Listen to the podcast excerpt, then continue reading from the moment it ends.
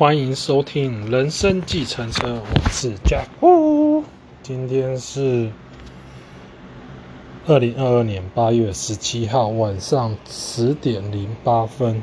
那今天来录制的是个人实相的本质，呃，第一百一十四页。在我录之前，我分享最近的一个，嗯。学习吧，对，就是如果你们对，嗯，一些有看球赛的，像 NBA 的，呃，Warrior 的 Coach Steve Kerr 的一个教学的一个模式，或者是呃那个 Seahawk，就是呃 Football 美国美式足球。的西雅图队的 coach 是 P，呃，Carroll Carroll Carroll，呃，他们两个的一个呃 coach 的模式，教学的模式，呃，跟一些身心灵的方面其实有一些关系，也蛮像的哈。像赛事书里面讲的快乐原理啊，然后 Sticker 他谈的是那种快乐篮球啊。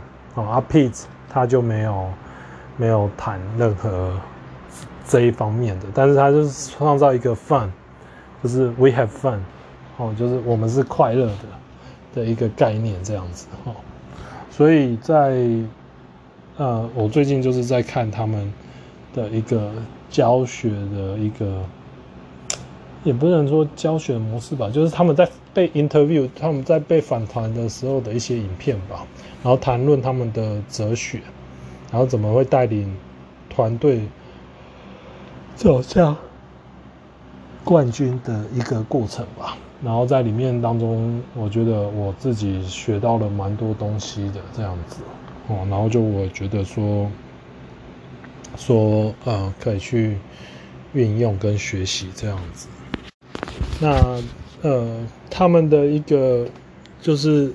除了蛮身心理之外，他们还有谈一些呃方法跟技巧上面。那我觉得某种程度来讲，呃，也是很重要的这样子。嗯，有机会，这让我有时候就觉得说，哎，在学习这个过程当中，其实呃不同的角度。当然啊，从身心里面的一个一个一个看法，跟他们的这个在竞技场上面的一个看法的一个角度的时候，某种程度其实是相吻合的，跟符合的。好，那这个其实有机会，嗯，我不知道我会不会想要讲这样的主题。哦，但是在这个礼拜台湾时间这个礼拜五晚上十点，我会在 Clubhouse 谈的是。呃，睁眼说瞎话的这个主题哦，那那到时候再看，嗯，会不会把这个，就是我最近反正有在 Clubhouse 录的，我都没有 download 下来。哦，那除非有人跟我要求，要不然的话，基本上我不太会去做这件事情。哦，所以有时候这里是讲这里的，啊，那里是讲那里的，哦，有时候是分开的。好，那我们回到书里面一百一十四页，上次谈到的所谓的无意识，只不过是涵盖了你自己经验的极大部分，而那是你被教以不要去相信的。再说一次，你的意识心本来就是为了让你看见外在世界以及看见内在世界的。意识心只是让灵魂得以用肉体的方式表达的一个工具。那在这一段当中呢，谈到了一个意识心，嗯，没有谈到了一个无意识先哈。那无意识其实也不叫做无意识，在《梦与进化价值》完成的大概是第七百零七页之后的那一节，我现在忘忘忘忘记那一节是第几节了。哦，他那里有谈到无意识的部分。所谓真正的无意识，其实是自己没有去，嗯，去相信的那一个部分。哦，也就是说，你被教导不以不要去相信的，哦，也就是说，其实有点像是未知的实相。那你的意识心就是慢慢的扩展，把那个某种程度的有你不相信的那部分纳纳进来到你所相信的地方，这样子。这个观念很重要，是因为在多次元里面的一个运作，其实它是非常特别的，所以。你必须要去学习的接纳的一个过程，你才会体验到不同的呃多次元的东西。那假设说你你拒绝的话，那呃这个就就没有办法去呃运作这样子。所以在这个方面的一个呃学习上面的一个的部分的话，是蛮重要的。哦，就是你的你在训练你自己的意识心，然后意识心除了看向外跟向内之外，嗯，其实你可以让它继续扩展到不同的层面。啊、对不起，我移一下东西，对，所以会有一些噪音。对，然后。嗯，他这里谈到的意识心是为了让灵魂得以用肉体的方式表达的一个工具，哈，所以这个工具就包含了，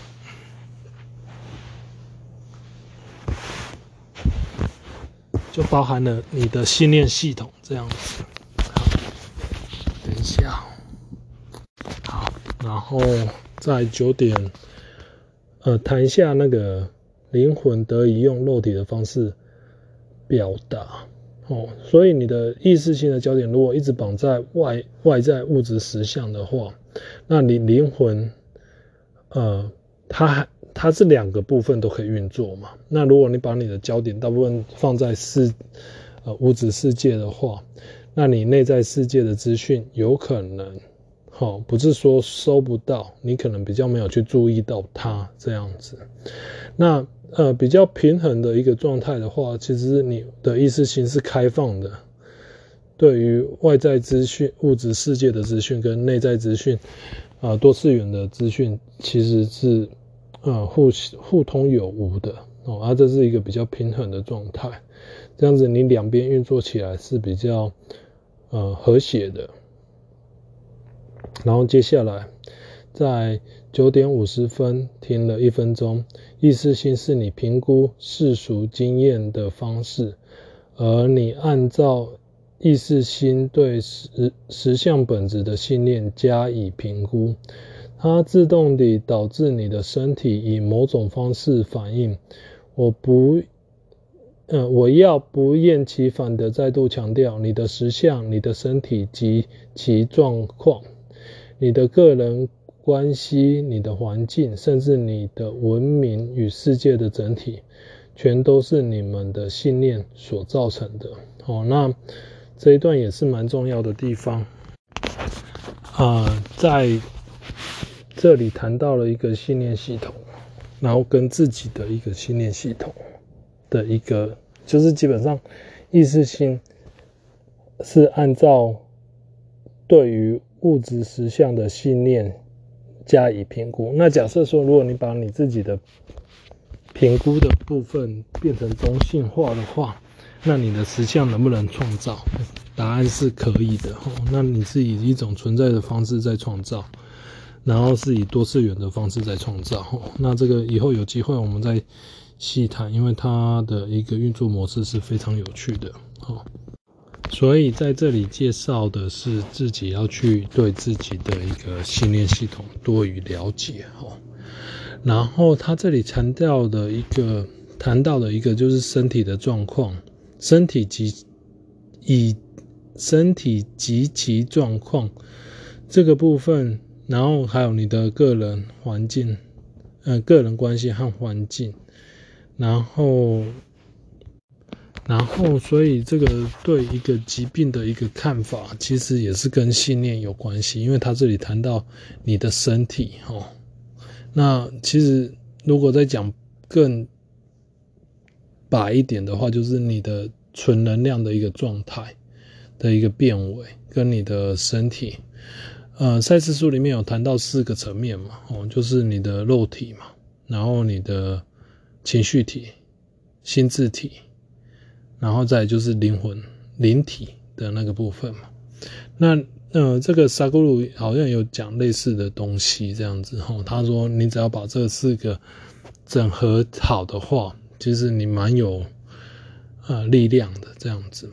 好，然后在下一段的话，你的信念自动地吸引与之相应的情绪感受，他们又像又经想象而更行加强化。在此，我不惜重复自己的话，因为这实在太重要了。你的想象与感受跟着你的信念走，而非。其反向，哦，那这个部分，嗯，我之前有谈到，我在学习的过程当中，我的对于感觉基调、信念，然后再来就是情绪，嗯的一个过，在学习的过程当中，我对这三个其实有时候搞不太清楚，哪个先，哪个后，哦，那某种程度的是。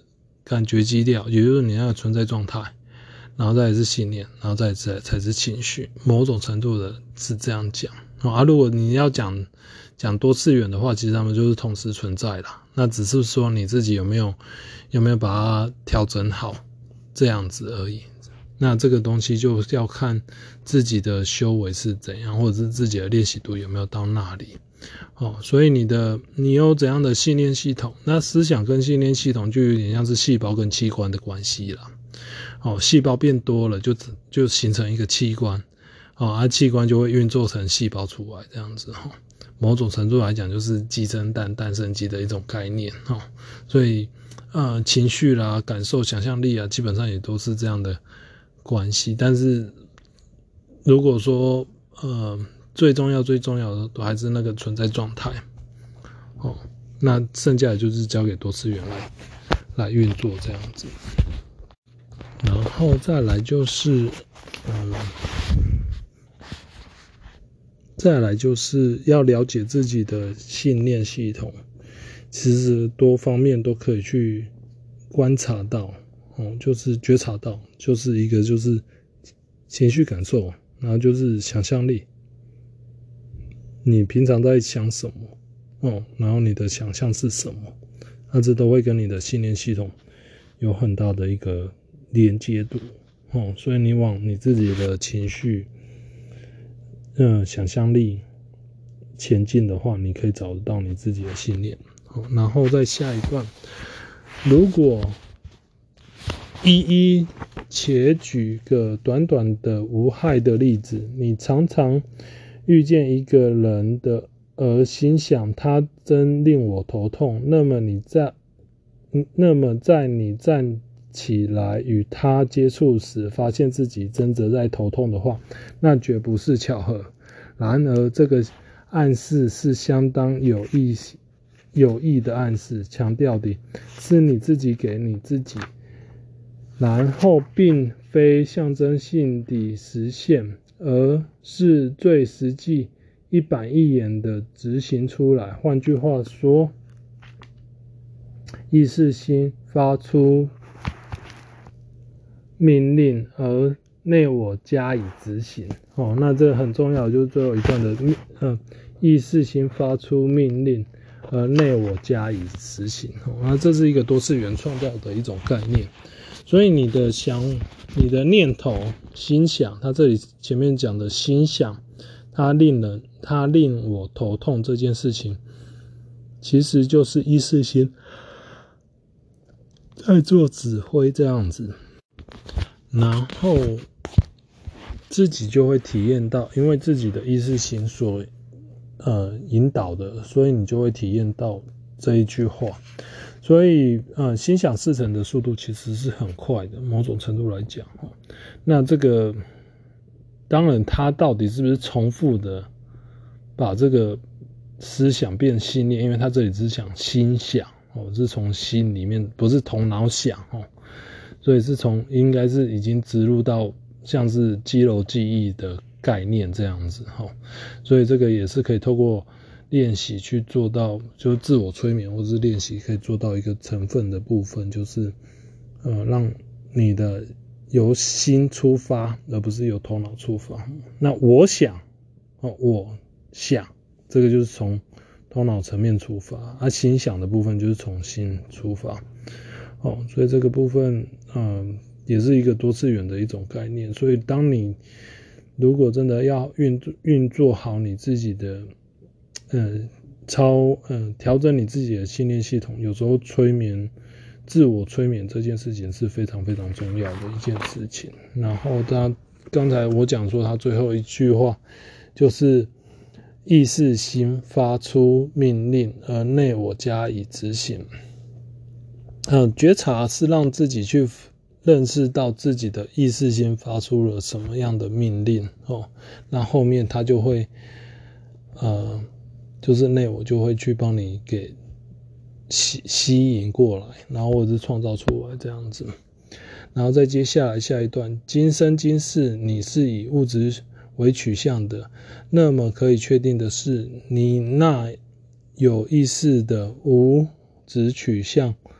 的心智本来就该担当对物质实相的本质做出推论的角色，不然的话，你也不会有自由意识。哦，然后这里谈到的就是对物质呃实相的本质做出推论的角色。哦，那什么叫做实哦物质实相的本质？对不起，什么叫做物质实相的本质？哦，那本。物质实相的本质，物质是怎样的形成？当然就是，嗯，某种程度的最小的单位就是意识单位，然后再就是原子、分子、中呃原子、中子、分子之类的哦，然后再变成呃电磁，然后电子或者是磁磁化磁场的那个磁。然后才变转变成物质实相的东西，这样子。其实意识单位的转化到分子，好，到到刚才我讲的这种电子的部分，这些都已经在物质实相，所以本质是在意识的这一块，意识单位的这一块。那 他这里谈到的就是说，意识心，呃。就是说，你要去了解，呃，这个物质实相本质作为推论的角色，就是去了解你是怎么运作的。某种程度来讲，就是这样子。所以你的任何的一个想法，它都是带有电磁实相，也就是说，每一个想法它都有一个它的呃意识单位在里面，然后。它是怎么运作的？这个是非常有趣的一个地方。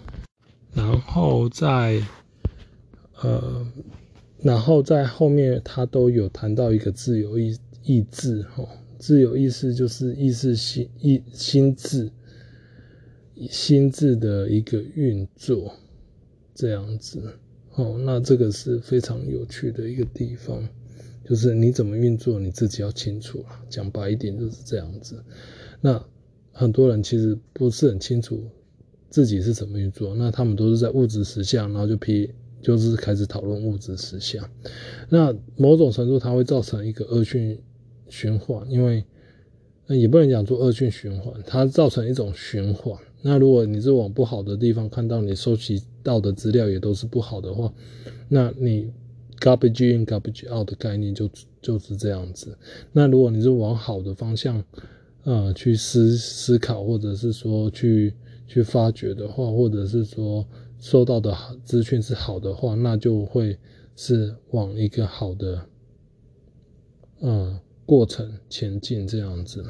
然后在下一段，十点十分，就西方文化而言。自从工业革命约一九一七六零年之后以来，人们变得越来越相信，在个人与世间万物之间少有关系可言。既然这不是本来，呃，这不是，既然这不是本历史，我们就不该不深谈这个想法之后的理由，而只点出。那是一种对先前的宗教观念的过度反应，以至于你们的话来说是如此的。哦，那科学就是对某种程度就是对宗教观的一个过度反应。哦，因为他这里谈到一种工业革命，然后。嗯，刚才谈到一个科学，所以我们现在从一九六零年之后到现在两千多年，呃，短短的两百多年间，其实科学某种程度也走到一个，嗯，也让了很多人反思啦。哦，那刚才谈到的西方文化嘛，那西方文化在工业革命之后，那也是传入到东方嘛。然后到我们现在一个身心灵的一个转换时期，它其实某种程度也是一种过度反应哦。就是现在其实对于科学的一种看法上，其实有一些也是过度反应，所以它也是会在转向的哦。所以，但是如果说不会，如果都一直没有转向的话，那就是会往科学的方向一直前进的时候，那其中的一个可能性就是可能就是。会，呃，就是会某种程度的破坏掉这个整个环境，这样子。哦现在很多科学其实很多人都在思对于科学的一个反思啊，哦，都说我们对大自世间万物的关系，哦，包括人跟人之间呢，不要说人跟自然之间，其实都变得一点都不自然，哦，所以这个也是一种反思的一个过度反应。其实它也都有一种过程哈，我先讲一下，当你在 光谱的练练，不管是哪一头哈，如果你把这个呃宗教观跟科学观的话，你可以刚好可以把它摆在光谱的两边的极端的时候，你会发现说它就这样荡来荡去。那最好的方式就是取中庸之道，你都接受，所以你把整个光谱都都吸收进来，然后平衡的运用。这是一个很重要的一个概念哦，就像多次元，你都吸收进来，然后你都知道，你都接纳它，然后你都让它很自然的发展哦，那这个样子你就不太会走极端哦。像我们现在的天气也是走极端哦，那这个极端不是因为呃全球的一个呃软化的一个议题哦，当然很多人关注在这一个议题上面，是不是一个很健康的方面？哦，但是比较像是人性，人性，呃，人对大自然的一种失衡，让我们去学习这种从软化之中，呃，全球软化之中去学习这样子。然后他这里谈到，在那个时候之前，人们曾相信他能借由他的思想影响物质及环境。哦，那这可能是在一九六零年之前。然而，随着工业革命的来到，甚至大自然的各种成分要素在人们眼中也失去了他们生活，呃，他们活生生的要素，呃，数值，对不起，他们变成了可被人类分类、命名、分解与检验的东西。哦，那这个 先讲一下第一句，第一。第一句的部分，就是在一工业革命之前，哦，人们的确相信他能借由他的思想影响物质及环境。哦，那我刚才讲说，我们现在的两千零二二年，其实我们在这个的现阶段，其实在走回某种程度，也不能讲说回头路了，就反思科学的的标签，哦。所以，为什么身心灵这么蓬勃发展？也就是让我们拿回我们原本的，呃，某种程度的本质具足的部分。也就是说，我们相信自己借由自己的思想影响物质及环境，哈。所以这个部分其实蛮重要的，而不是依赖科学这样子。所以，呃，科学的一个，嗯、呃，很喜欢。贴标签的这个部分，它有它的好处哦。呃，先讲一下，对于宗教观的一种过度反应，或者是对于科学的一种过度反应，其实他们都有一种好处，就是你认识到你自己哦，这是最大的好处。那至于你喜不喜欢这个自己，或者说你往你在不同版本的一个方向前进的时候，这个是一个过程哦。所以既然是一个过程，这个喜欢就变得不是某种程度来讲，某种程度来讲，啊、并没有这么重要。啊，某种程度来讲，它也是一种重要，因为它就是一种体验嘛。哦，那所有的体验其实都是存在的这样子。所以在下一段，你不会去剖解剖你，呃，你不会去解剖自己宠爱的小狗小猫，因为当人开始以解剖生物的方式去解剖宇宙的时候，你已。然失去了对它的爱的感觉，对他而言，那被解剖的东西变成没有灵魂的东西。只有在那种情况下，你懂吗？他才能检验他，而没有良心的不安，并且对那些抗议的活生生的声音充耳不闻。真说话时，声音暂时地变大变深了许多。因此他，因此，在他对什么令这些东西发生作用的极大的着迷之下，在他想了解好比一朵花的生命脉络的极大好奇之下，他忘了借着嗅一朵花、细看一朵花或观察它怡然自得的样子，他也可以学到什么。哦，这就是你是从科学的角度去想要把生命的本质的一个学习，是透过呃解剖的方式在了解，还是你是透过一种观察哦去享受它，在理解它，在感受它。哦，这两个层面是不同的哦。那在科学方面的话，它就是眼见为凭，所以它是要看到才能了解。可是在，呃生命的一个运作当中，其实观察的过程是很重要的。就像我们从小长到大的一个呃成长过程，大部分都是从观察中学习过来的。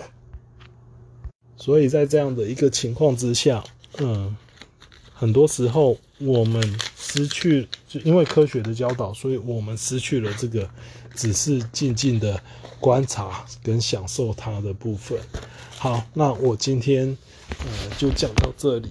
那如果你们有什么想要跟我分享的，欢迎用 IG 联络我，我的 IG ID 是 JWU 九六八八。那感谢您的收听，我们下周再见，拜拜。